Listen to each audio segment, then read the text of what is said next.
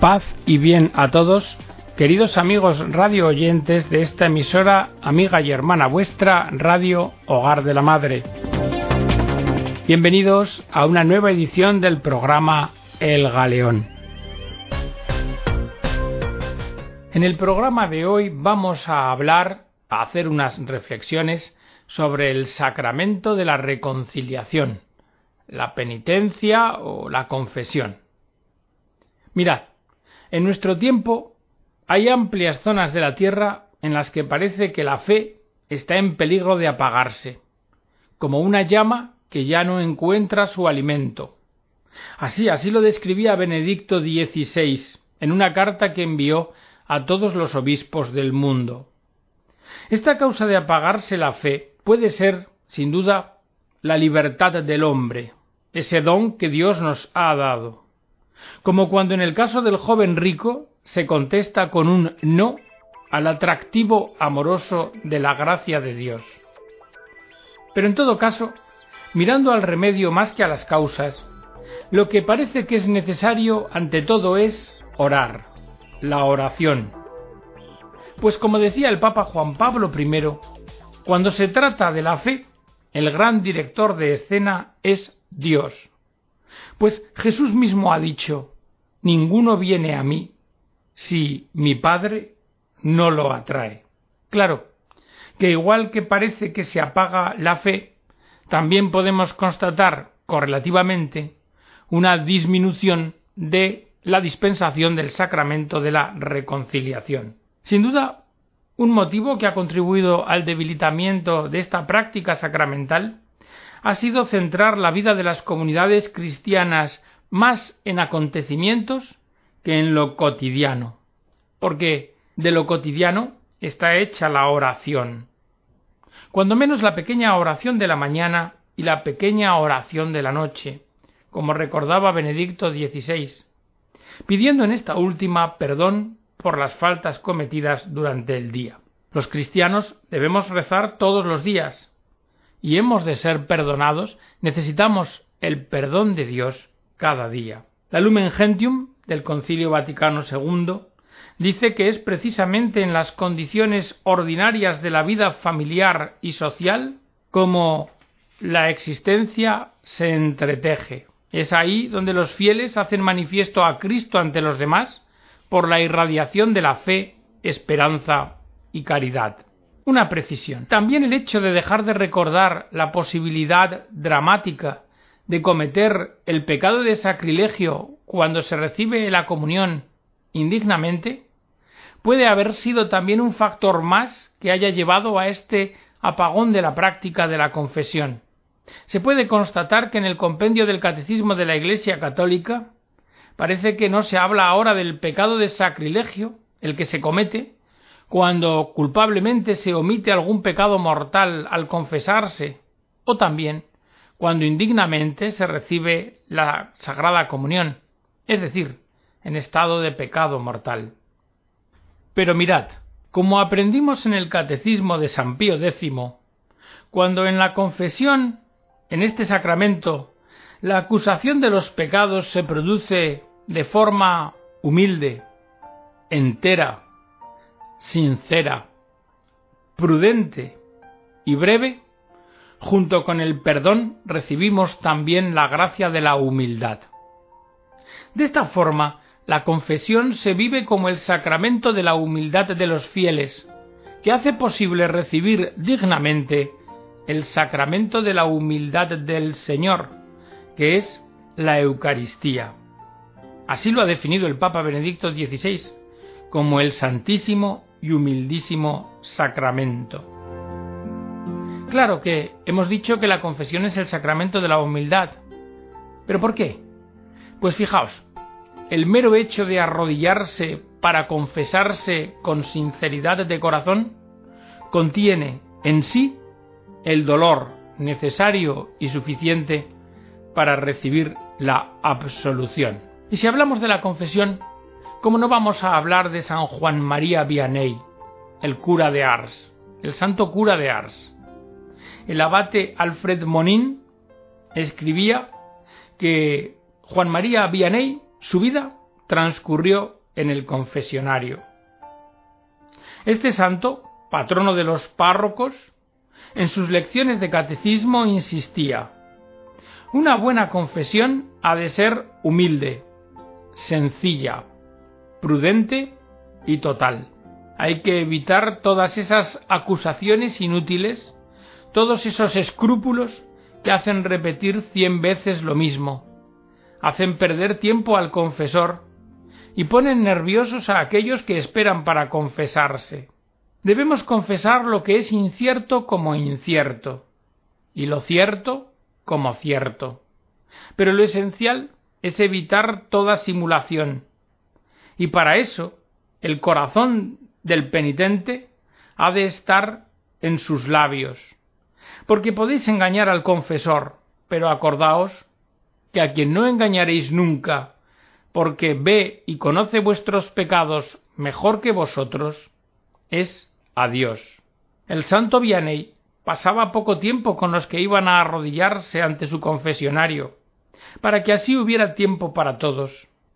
Confesiones breves, pocas palabras. Y sin embargo, todos los penitentes se sentían objeto de interés y solicitud especiales, de una dedicación siempre atenta a aprovechar cualquier mínima apertura a la acción del espíritu, que el santo cura de Ars parece que como un jardinero no acababa nunca de trabajar la tierra, incluso las de los corazones más endurecidos. Decía el cura de Ars, para mí, respecto a la reparación que se ha de pedir a los penitentes, les diré cuál es mi receta. Yo a ellos, a los pecadores, les doy una penitencia pequeña, y el resto, el resto la hago yo por ellos.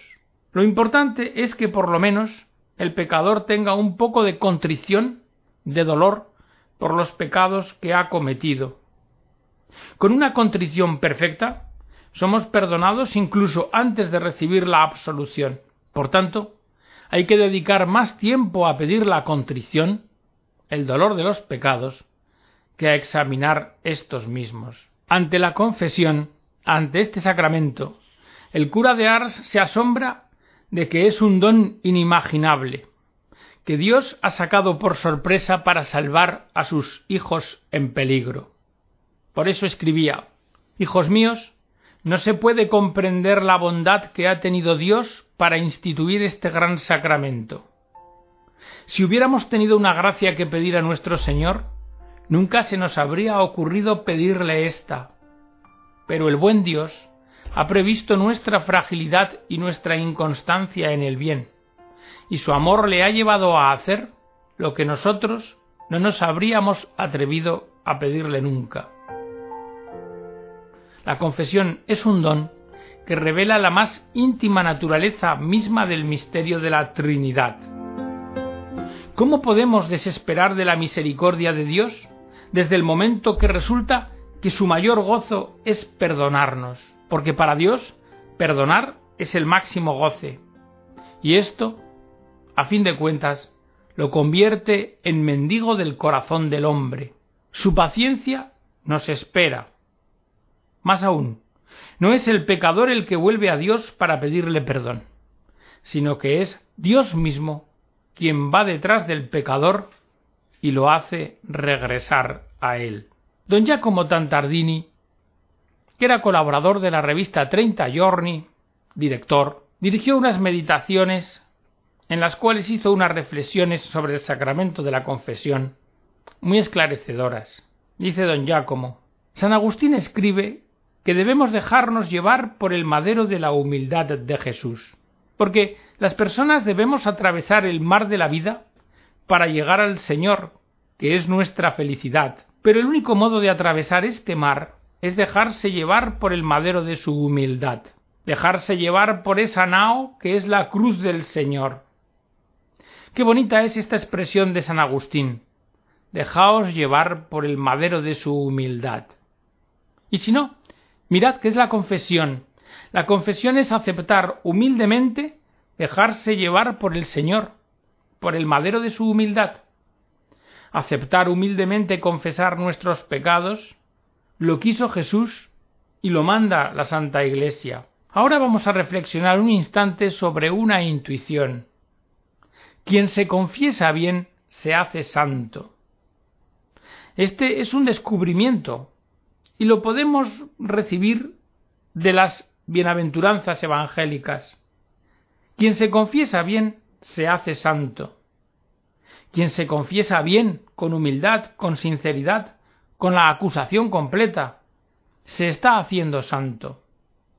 Se hace santo, eso sí, en los tiempos del Señor. Podemos, por tanto, ver que hacerse santos lo que quiere decir es que la presencia de Jesucristo se vuelve cada vez más querida, cada vez más cercana o más estupenda. Su familiaridad cada vez nos resulta más estupenda, como dice la imitación de Cristo. También lo dice una estrofa del himno Jesús dulce memoria, este largo himno medieval atribuido a San Bernardo.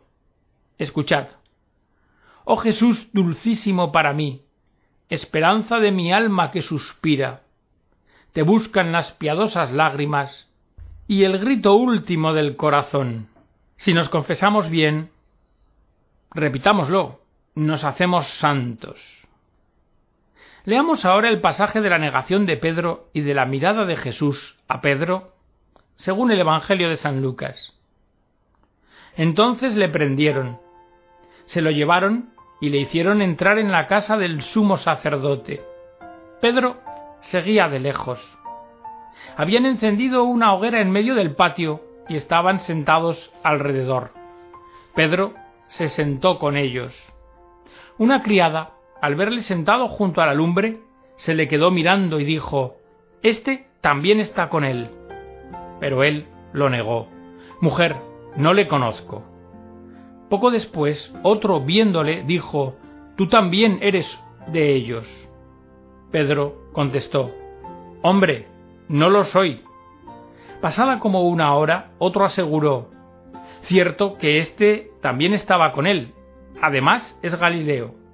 Pero Pedro le dijo, Hombre, no sé de qué hablas. Y en aquel momento, estando aún hablando, cantó un gallo. Y el Señor se volvió y miró a Pedro. Y recordó Pedro las palabras del Señor cuando le dijo, Antes de que cante hoy el gallo, me habrás negado tres veces. Y saliendo fuera, rompió a llorar amargamente. Sobre este fragmento vamos a ver tres breves pensamientos de San Ambrosio, que es uno de los padres de la Iglesia que más ha evidenciado la misericordia de Dios. Quizá todos conozcáis la frase con que termina el examerón el relato de la creación. Oíd, creó el cielo, pero no leemos que descansara. Creó la tierra, y tampoco leemos que descansara creó el sol, la luna, las estrellas, y ahí tampoco leemos que descansara. Sí leo que creó al hombre, y entonces Dios descansó, pues ya tenía a un ser a quien perdonar los pecados. Mirad, este en verdad es el descanso de Dios. Lo dice Jesús en el Evangelio. Os digo que habrá más alegría en el cielo, es decir, en el corazón de Dios por un solo pecador que se convierta que por noventa y nueve justos que no tengan necesidad de conversión. La verdad es que San Ambrosio no añade nada a estas palabras de Jesús sobre la alegría del corazón de Dios. Simplemente es bello que diga que Dios descansó porque finalmente tenía a alguien a quien podía perdonar los pecados. Y ahora vayamos con los tres fragmentos de San Ambrosio. El primero nos va a evocar las lágrimas del arrepentimiento. Este fragmento que vamos a leeros está sacado del comentario de San Ambrosio al Evangelio de Lucas. Qué buenas son las lágrimas que lavan los pecados. Por eso, todos aquellos a los que Jesús mira lloran. Pedro negó por primera vez y no lloró, porque aún no le había mirado el Señor. Pedro negó por segunda vez y no lloró porque todavía no le había mirado el Señor. Pedro negó la tercera vez. Entonces Jesús le miró y él rompió a llorar con amargura. Y es que el llanto el llanto no viene del pecado, porque todo el que comete pecado es un esclavo del pecado, y el pecado a lo que nos conduce es al vicio, no al llanto. Pero si el Hijo os da la libertad, seréis realmente libres, como consta en Juan. Cuando Jesús mira, se llora, porque se llora al acordarnos de él. El Señor se volvió y miró a Pedro, y Pedro recordó. No se llora por la humillación, se llora porque somos amados de esta manera, se llora de gratitud, porque somos mirados de esta manera, porque, siendo como somos pobres pecadores, somos amados de esta manera. Míranos, Señor Jesús, para que aprendamos a llorar nuestros pecados. Por eso, también el pecado de los santos es útil. No nos ha acarreado ningún daño el que Pedro traicionara al Señor. Lo que nos ha sido más útil ha sido el hecho de que Jesús le perdonara. Vamos al segundo fragmento de San Ambrosio, que tiene que ver con el deber moral de evitar las ocasiones de pecado. Ambrosio comenta un salmo y habla de Pedro, y nos dice A quien el Señor mira, lo salva. Por tanto, en la pasión del Señor, cuando Pedro traicionó con la palabra, pero no con el corazón, como dice San Ambrosio, esto es porque San Ambrosio distingue los pecados debidos a la fragilidad de los debidos al proyecto del pecado. Es cierto que también los pecados de fragilidad pueden ser pecados mortales, pero no es esto lo que San Ambrosio está cuestionando. Nuestros pecados de fragilidad pueden ser mortales si se dan las tres condiciones para que un acto sea pecado mortal. Pero el pecado de fragilidad es diverso del proyecto de pecado, del pecado planeado. Ambrosio, decíamos, ¿verdad?, tiene para con Pedro esta mirada de ternura, como hacia un niño que se ha equivocado. Pedro ha renegado, pero con los labios, sermone, no con el corazón, non mente. Y añade una observación estupenda dice esto. Las palabras de Pedro que reniegan a Cristo contienen más fe que la doctrina de muchos, pues las palabras de Pedro, que por miedo traicionan, no destruyen su apego al Señor. Un apego más fiel que los discursos de muchos. Cristo lo miró, Pedro lloró. Y así, con el llanto, lavó su propio error. Con su palabra pareció a otros que negaba al Señor. Sin embargo, con sus lágrimas estaba dando testimonio de él. Sí, con las lágrimas Pedro dio testimonio del Señor. Y ahora añadamos una observación. Hay un indicio que distingue la fragilidad del pecado de la proyectualidad del pecado, que es evitar las ocasiones próximas de pecado. Esto lo diremos en el acto de dolor cuando nos confesamos. El indicio de que el pecado no es nuestro proyecto, no forma parte de nuestros planes, es la voluntad de huir de las ocasiones próximas de pecado. Porque el pecado se comete en el corazón. El pecado se comete cuando el corazón se adhiere al deseo malo. El gesto pecaminoso es consecuencia del corazón que se adhiere al deseo malo, que cede, en lugar de ponerse de rodillas para pedir al Señor. También ponerse de rodillas, incluso solo este gesto físico, hay que ver cuánto lo aprecia el Señor. Ponerse de rodillas y pedir. Y la gracia de la petición cierta, cuando la dona el Señor, la certeza de la petición que pide sin dudar, recordad, es infalible. Jesús lo dice, y el apóstol predilecto lo escribe todo el que permanece en él no peca. Cuando se permanece en el Señor, no se peca. Cuando el Señor dona permanecer en él, la oración es infalible. Evitar las ocasiones próximas de pecado es el indicio de que nuestros pecados son pobres pecados de fragilidad, pero que no son el proyecto de nuestra vida. Y el tercer y último fragmento de San Ambrosio es de un comentario a un versículo de un salmo, que dice así Tú eres mi ayuda y mi sostén, y espero en tu palabra. ¿Qué significa esto? Que tú, Señor, eres mi ayuda con la ley, con los mandamientos, que eres mi sostén con la gracia. Y aquí está la síntesis del camino moral cristiano, porque el Señor con la ley nos ayuda, nos hace conocer los mandamientos de Dios, distinguir el bien del mal, señalarnos el camino. Pero, cuidado, hacer el camino no tiene lugar con razonamientos teológicos. La ley no se cumple, no se pone en práctica en virtud de una realidad distinta que no sea esta, la de la gracia. Y hasta aquí, queridos amigos, la edición del programa de hoy, esperando que haya sido de vuestro agrado y haya servido para vuestra edificación. Os emplazamos a la próxima edición, deseándoos a todos la bendición de Dios.